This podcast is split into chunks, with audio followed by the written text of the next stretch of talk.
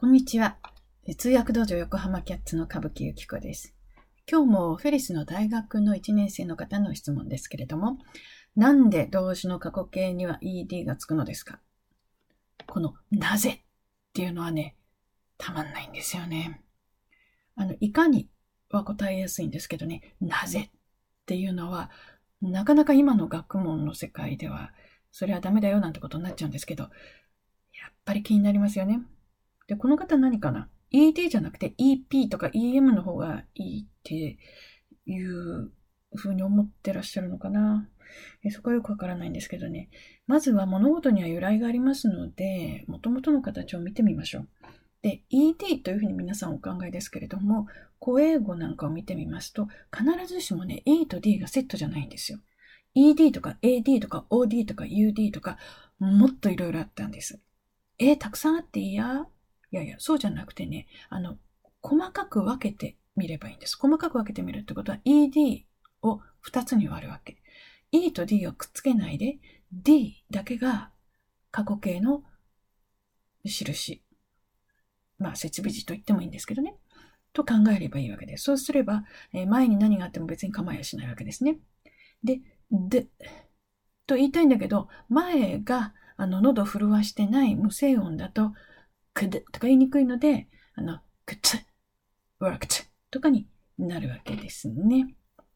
うん。で、もしかして、こんなに英語って、うん、めんどくさいことやるけど、日本は簡単じゃないですかと思ってるかもしれませんけど、どうでしょうね。日本も、うん、お寿司食べるもう食べたよとか、その犬噛むよ。この間も噛んだ。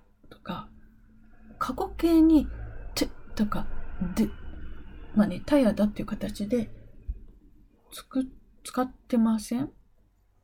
なんか似てません？で、ちょっと英語に戻ると、例えば、land みたいにこう、着地点を見つける。